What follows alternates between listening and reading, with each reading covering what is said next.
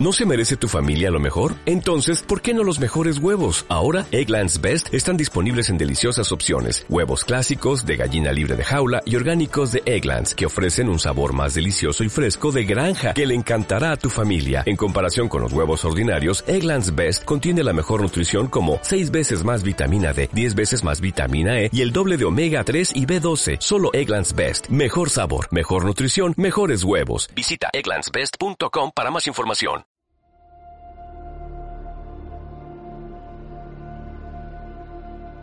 La luna deslumbrante asoma entre los árboles. La oscuridad de la noche lo inunda todo. Y una tenue niebla comienza a aparecer. Adéntrate en el bosque, busca el árbol viejo, siéntate a su lado. Ponte cómodo, cierra los ojos y escucha la historia que traen hasta ti las criaturas de la noche. Bienvenidos. Estos son los cuentos del bosque oscuro.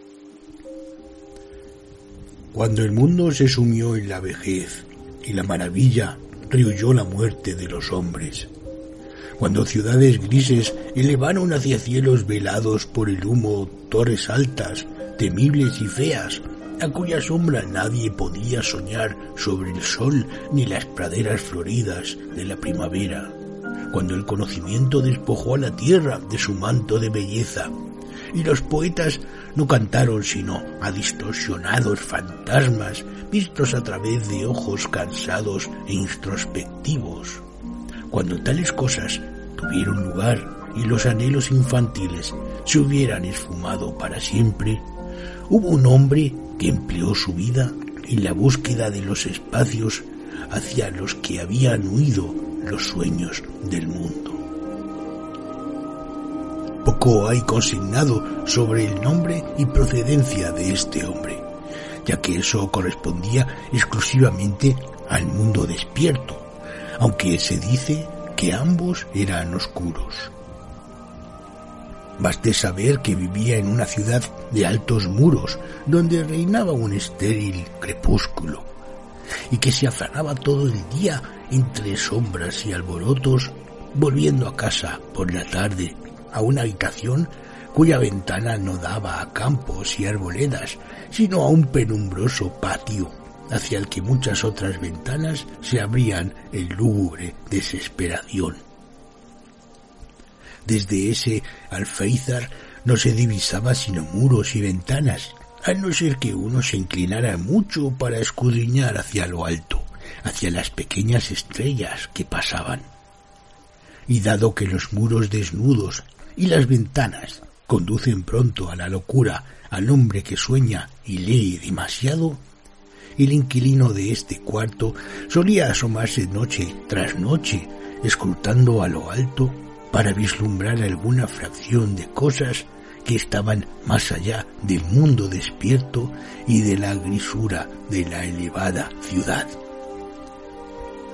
Con el paso de los años fue conociendo a las estrellas de curso lento por su nombre y a seguirlas con la fantasía cuando, con pesar, se deslizaban fuera de su vista.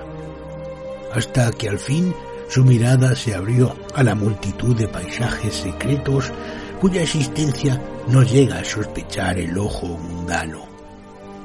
Y una noche salvó un tremendo abismo y los cielos repletos de sueños, se abalanzaron hacia la ventana del solitario observador para mezclarse con el aire viciado de su alcoba y hacerle partícipe de su fabulosa maravilla.